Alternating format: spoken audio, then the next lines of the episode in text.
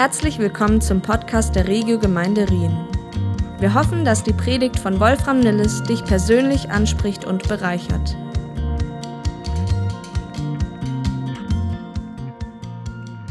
Ja, wir machen weiter auch heute mit ähm, einem von diesen Upside-Down-Aussagen aus der Bibel. Äh, wir haben uns ja schon einige angeschaut. Ich erinnere noch mal kurz, wir haben uns angeschaut, dass wahre Stärke eigentlich durch Schwachheit entsteht. Das klingt nicht so wahnsinnig äh, logic, dass wir betrübt sein können, aber alle Zeit fröhlich. Dass wir das Leben verlieren, um es letztendlich zu gewinnen. Dass wir auf das Unsichtbare schauen können. Also eigentlich was nicht sichtbar ist, dass wir darauf schauen können und dass die Kleinsten die Größten sind in seinem Reich und dass die Letzten die Ersten sind.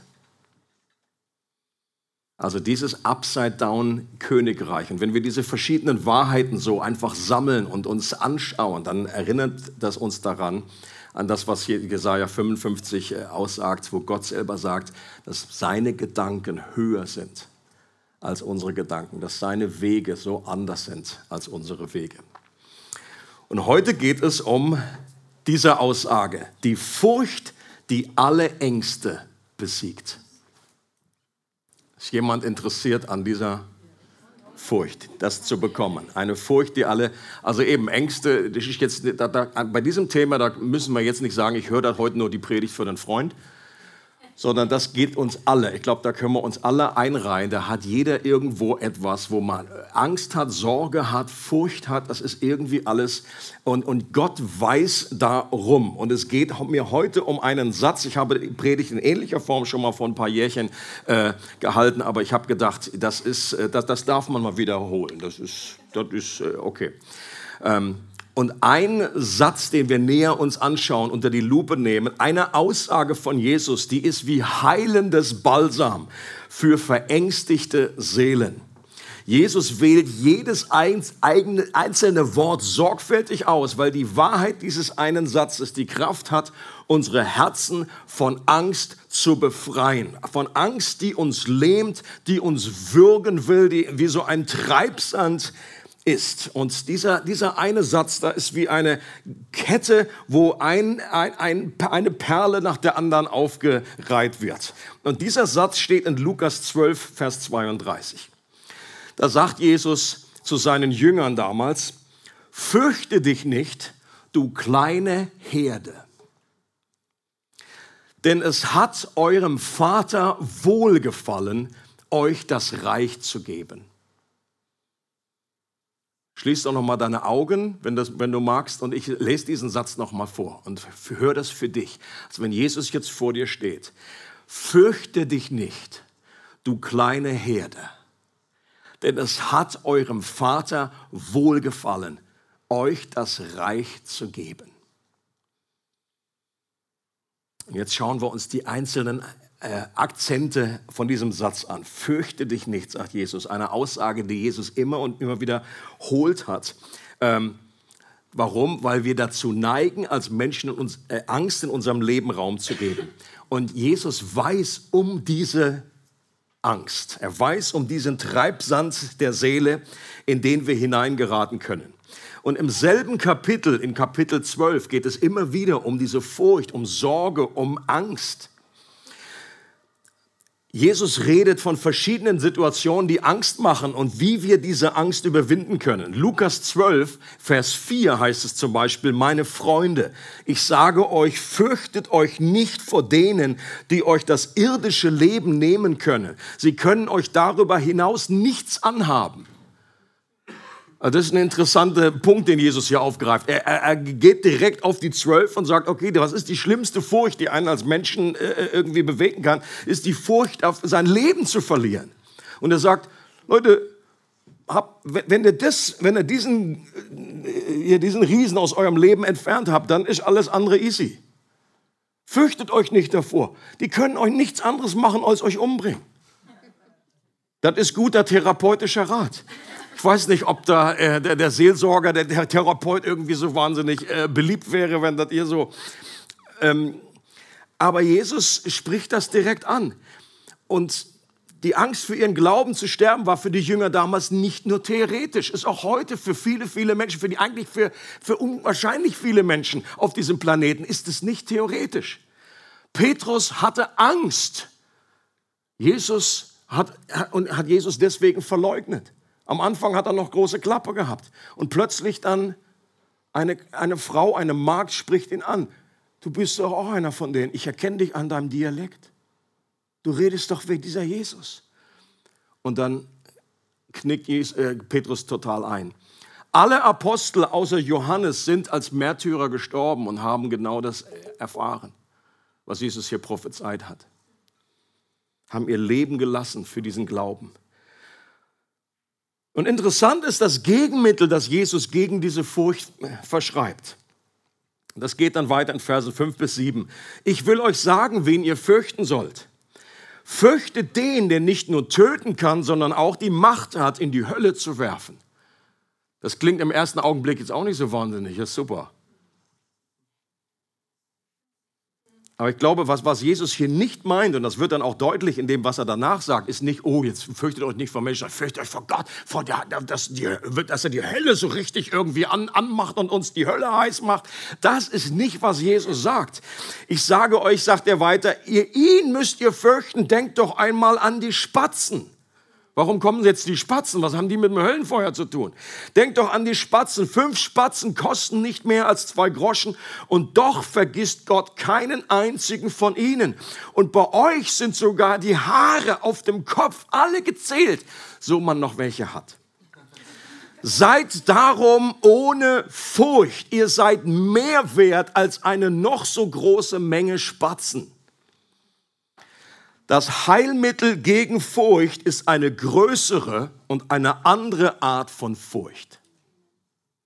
Jesus sagt ihr, dass das irdische Leben zu verlieren nicht das Schlimmste ist, was Menschen zustoßen kann, sondern auf ewig verloren zu gehen und von Gott auf ewig getrennt zu sein. Das ist das Schlimmste. Und wenn wir durch den Glauben die Gewissheit haben, dass uns genau das nicht mehr zustoßen wird, denn das ist doch das, das Evangelium, die frohe Botschaft, dass wir jetzt schon wissen können, dass uns nichts mehr trennen kann auf ewig von Gott. Und Leute, das ist eigentlich einerseits wissen wir das hier in der Birne und das, was es von Unterschied macht, wenn wir das wirklich Teil unseres Herzens wird, wenn das, wir das wirklich glauben dass Gott versprochen hat, uns davor zu bewahren oder dass uns, dass es nun keine Verdammnis mehr gibt für die, die in Christus Jesus sind. Das war eines der ersten Bibelverse, den ich damals auswendig gelernt habe. Dann kann uns diese Gewissheit unsere Angst vor dem irdischen Tod vertreiben. Ihr kennt die Story von, oder auch nicht, von Dietrich Bonhoeffer, ähm, der hingerichtet wurde im KZ Flossenbürg. Und er soll ge gesagt haben, die, die ihn verfolgt, äh, die, die einfach die zu, zu Schluss mit ihm zusammen waren, bevor er dann am Galgen aufgeknüpft wurde, hat er jemandem noch Mut zugesprochen und hat zu jemandem gesagt, dies ist das Ende, doch für mich der Beginn des Lebens. Leute, sowas wünsche ich mir auch in so einer dunklen Stunde, dass das meine beste Stunde wird, falls es mal dazu kommen sollte. Dass man anderen noch Mut machen kann, der vielleicht kein, keine Perspektive hat. Und Leute, was haben wir für ein unglaubliches Geschenk im Glauben, dass wir wissen, mit dem, diesem Leben ist das Leben überhaupt nicht zu Ende. Es fängt erst an. Das ist der Beginn des Lebens. Furcht ist auch eine Art Glaube und zwar ein Negativglaube. Und was hilft gegen Negativglauben? Ein positiver Glaube. Das ist wie das Bild von zwei Magneten. Angst hat diese Macht, unsere Herzen wirklich gefangen zu nehmen und in eine Richtung zu ziehen. Und was Jesus anbietet, ist einfach ein anderer Magnet. Die Furcht Gottes nennt die Bibel das. Das ist ein Begriff, der über 100 Mal vorkommt in der Bibel. Die Furcht Gottes.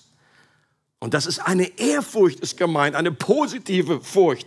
Ein letztendlich ein anderes Wort für Glauben, ein Vertrauen. Und wenn das unsere Herzen zieht, dann zieht das viel, viel stärker in diese Richtung. Und dann verlieren diese Mächte, dieser Magnet seine Anziehungskraft.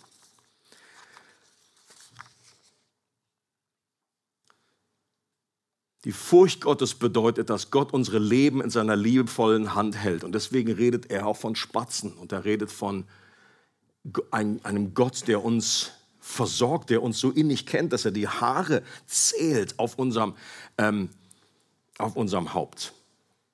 Dass er an den Details unseres Lebens interessiert ist, bedeutet das. Und außerdem sind wir wertvoller als gewöhnliche Vögel und selbst deren Leben sind nicht dem Zufall überlassen, sondern Gott vergisst keinen einzigen Spatzen. Und das heißt ja nicht, dass kein Spatz jemals stirbt aber dass kein Spatz zufällig und willkürlich stirbt. Und wer diese Gewissheit, diese positive Furcht nicht hat, der kann sie erhalten.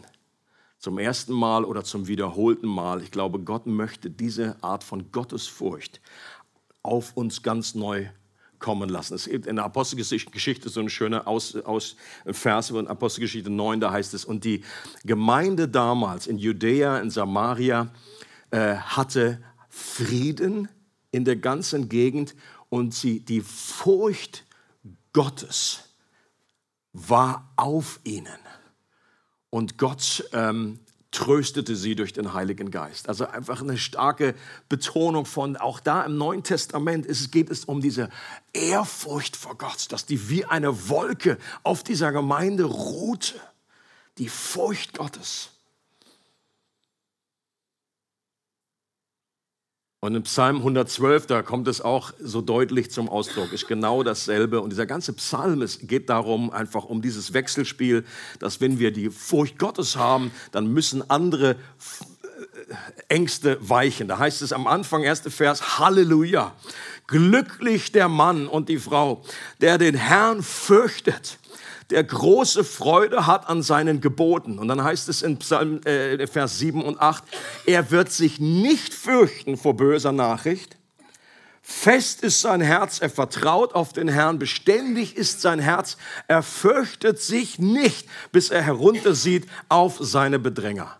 Auch hier wieder so deutlich, wenn du Gott fürchtest, dann ist das das beste Gegenmittel gegen andere Furcht. Und in Vers 22 geht es dann Jesus auf die Furcht oder die Sorge ein, die die Jünger hatten, dass sie nicht genügend versorgt werden. Werden wir genug zu essen und anzuziehen haben? Werden wir einfach, wenn Jesus dann irgendwann weg ist, was, was, was wird dann sein? Und auch hier vergewissert Jesus sie, dass wenn ihre erste Priorität das Reich Gottes ist, dass dann für alle anderen Grundbedürfnisse gesorgt werden so wie Gott auch die Vögel und die Blumen mit Nahrung und Kleidung versorgt. Ihr seid doch viel kostbarer als sie, sagt Jesus. Du bist kostbar in Gottes Augen. Du bist sein Augapfel. Ich, ich liebe diese, diesen Vers, wo Jesus sagt, ich sage euch, unter allen Menschen, die je geboren wurden, hat es keinen größeren gegeben als Johannes den Täufer. Das war der alte Bund. Und Leute, Johannes der Täufer war der absolut, der war größer in Gottes Augen von seinem Auftrag her, weil auch diese Nähe hatte zu Jesus offenbar, weil er der Vorbereiter war. Er hat Jesus den, den Weg gebahnt. Aber er überlegt dir all die Heroes aus dem Alten Testament. Ein David, ein Samuel. und dann Samuel und ein Elia und ein Elisa und ein Abraham. Und er sagt, Johannes war der Größte, er war der Glaubensheld, der Allergrößte. Und dann sagt Jesus, der Kleinste, der Geringste im Reich Gottes ist größer als er. Also wenn dir jemand zuruft, Moni, Maya, du bist größer als Abraham, dann sag nächstes Mal nicht, oh nee, Jetzt hör mal auf. Dann sag, yes, amen. Genau so ist es. Das ist keine falsche oder falsch, falsche Demut an der Stelle, wenn wir uns da irgendwie rauswurschteln. Aus Gottes Sicht sind wir größer. Warum? Weil wir in einem neuen Bund leben. weil wir eine neue Beziehung zu Jesus haben. Das bedeutet das.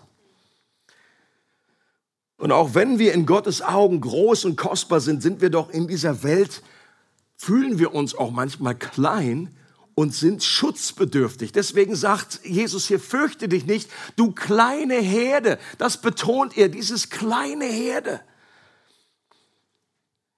Und natürlich kann das einerseits bedeuten, er, er, redet ja damals zu seinen Jüngern, die waren jetzt auch nicht, das war jetzt nicht 5000 People, sondern das waren einfach, ja, seine Truppe halt von zwölf. Und dann die anderen, die noch da einfach mit ihm rumgegangen sind. Aber ich denke sicherlich, dass Jesus das auch breiter meinte, auch auf uns zuspricht. Kleine Herde. Damit wird auch nicht ausgesagt. Früher dachte ich mal, oh, das, das ist ja echt schlecht. Dann, das, äh, da, Jesus möchte gar nicht, dass so viel zum Glauben kommt. Das soll immer eine kleine Herde bleiben. Das ist, glaube ich, nicht gemeint. Also im Moment sind wir schon ein paar Millionen, Milliarden da irgendwie oft in der Welt. Das wäre jetzt schon irgendwie ein bisschen schräg für kleine Herde. Das ist auch nicht gemeint. Was Jesus hier macht, es erinnert die Jünger an das Bild von Psalm 23. Er redet immer wieder davon, er ist der Hirte und diese Herde. Und die Jünger haben mit Sicherheit sofort daran gedacht. Das hat bei ihnen was ausgelöst. Psalm 23. Schafe brauchen Schutz, sind verletzlich. Und Jesus verspricht, nicht alle Gefahren von seinen Schafen abzuwenden. Er sagt ja an anderer Stelle, ich schicke euch wie Schafe unter die Wölfe. Da ist man irgendwie, hä, und jetzt? Aber er verspricht als guter Hirte, dass uns nichts mangeln wird an dem, was wir wirklich brauchen. Dass er uns führt und erfrischen wird, dass er immer bei uns ist und uns sogar im Angesicht unserer Feinde einen Tisch bereitet. Dass uns nur Güte und Gnade folgen werden unser Leben lang. Dass wir eines Tages für immer bei ihm sein, in seinem Haus leben werden. Und die Liste von Ängsten ist natürlich nicht vollständig, die Jesus hier anspricht, sondern das, was Jesus sagt, bezieht sich auf alle Formen der Furcht, die uns in unserer Nachfolge im Wege stehen und ausbremsen wollen. Ob das Furcht vor Versagen ist, ob das Menschenfurcht ist, was andere über mich denken, die Angst irgendwie, ja, an, an auch dass wir, dass wir irgendwie zu kurz kommen, die Angst, dass wir unseren Job verlieren, die Furcht vor dem Älterwerden. Gibt es das auch bei Christen? Äh, yes. Nicht, wenn man, wahrscheinlich nicht, wenn man 18 ist. Mit 19 geht's los. Furcht, Freunde oder den Partner zu verlieren. Furcht vor Krankheit. Furcht vor Krieg. Leute, diese Welt ist voll von Ängsten. Und das geht an uns Christen nicht irgendwie spurlos vorüber. Da sind wir nicht absolut immun. Furcht ja, setz deine eigene Furcht an dieser Stelle ein. Ich glaube, jeder hat so ein, zwei Kernängste, wo er immer wieder anspringt und die einfach, ähm, wo er besonders sensibilisiert ist.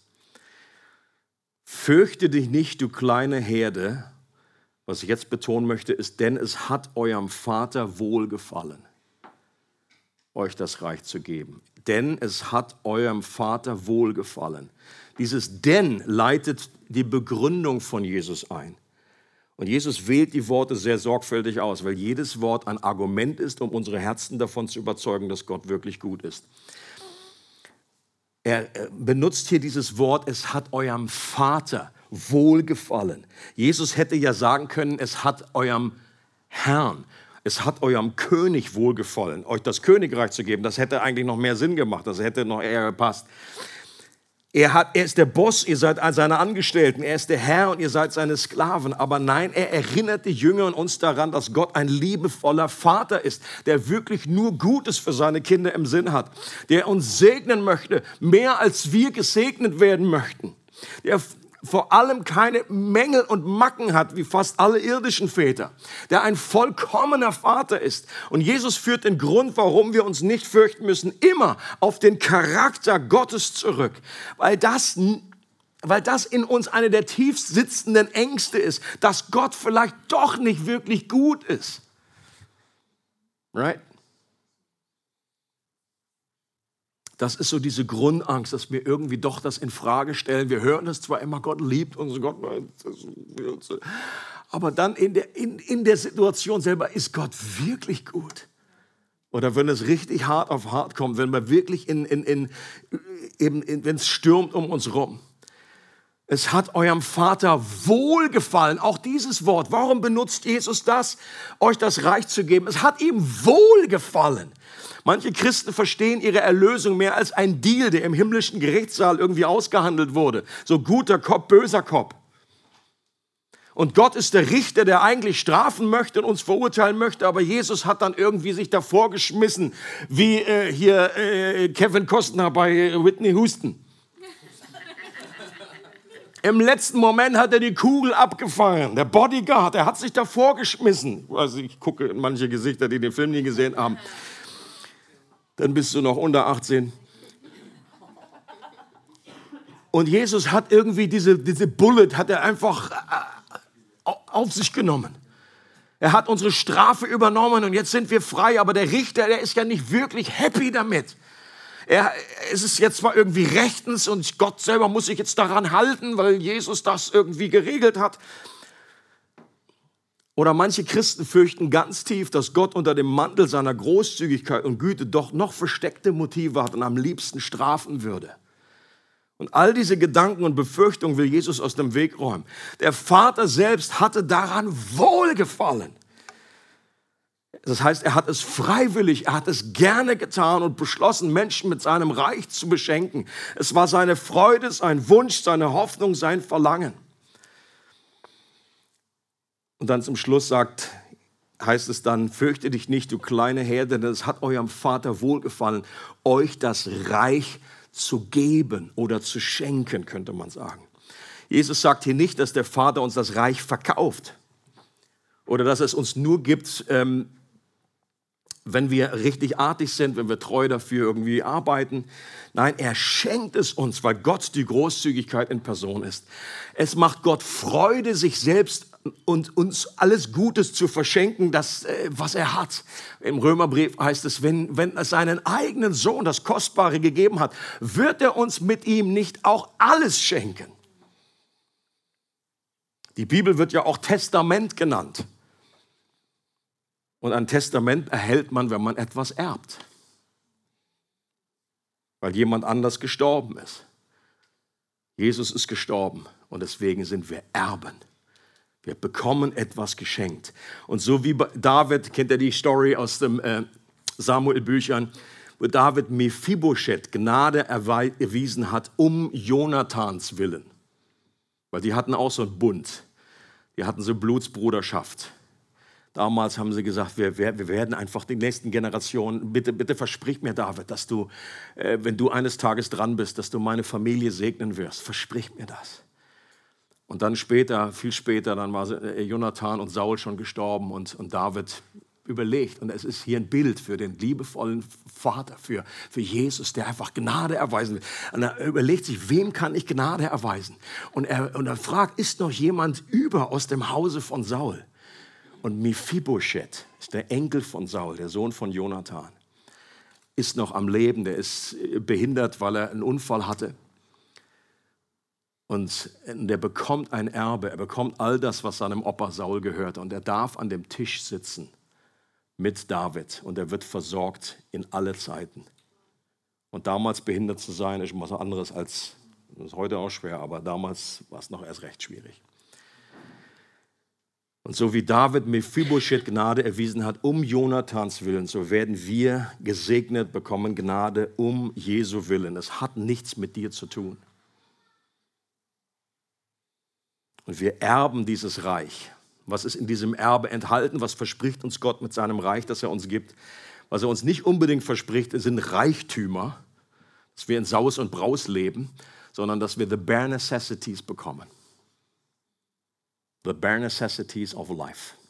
Kleidung, Nahrung, manchmal ist das auch finanzieller Segen, je nachdem, was wir brauchen, was auch wozu Gott uns berufen hat. Aber es bedeutet eben nicht irgendwie drei Autos und fünf Swimmingpools.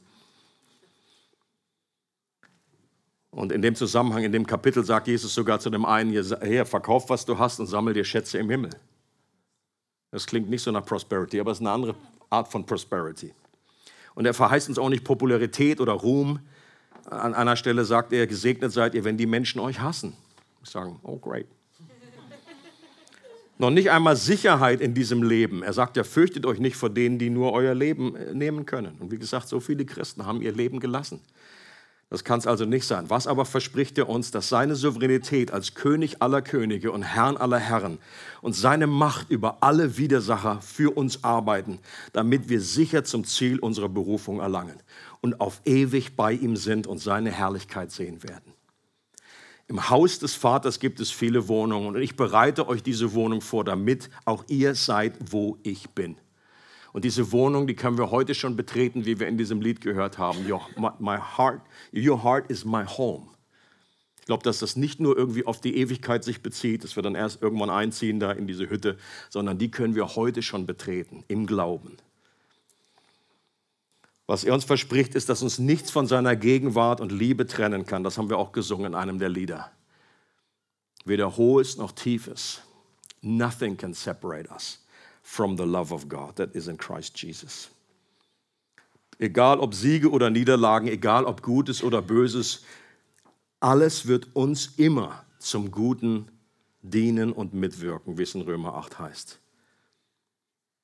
Und wir sind Teil eines unerschütterlichen Reichs. Leute, das ist so gut in der heutigen Zeit, wo so viele Verschiebungen sind, wo irgendwie so eben die tektonischen Platten auch in der geistlichen Welt irgendwie sich verschieben, wo irgendwie nichts mehr sicher scheint. Ich glaube, das ist wirklich eine Vorbereitung auf etwas, dass wir etwas besonders mehr wertschätzen, wie es in Hebräer 12 heißt. Wir haben ein unerschütterliches Reich empfangen und geerbt. Und in diesem Reich sind wir einfach als Christen sicher und wir leuchten. Wir können wie ein Dietrich Bonhoeffer eine Hoffnung geben für andere Menschen und denen sagen, ja gut, Angst, das kenne ich auch, aber ich habe eine andere Furcht, die stärker ist in meinem Leben. Ich weiß, wo ich hinkomme. Ich weiß, wo ich hingehe. Ich möchte, dass wir einfach kurz stille werden und eins, ein, zwei Minuten einfach diesen, diesen Vers einfach nochmal anschauen und dann, dass jeder für sich seinen eigenen Namen dort einsetzt fürchte dich nicht, Christoph, denn es hat deinem Vater wohlgefallen, dir das Reich zu geben. Lass das doch Jesus direkt dir zusprechen.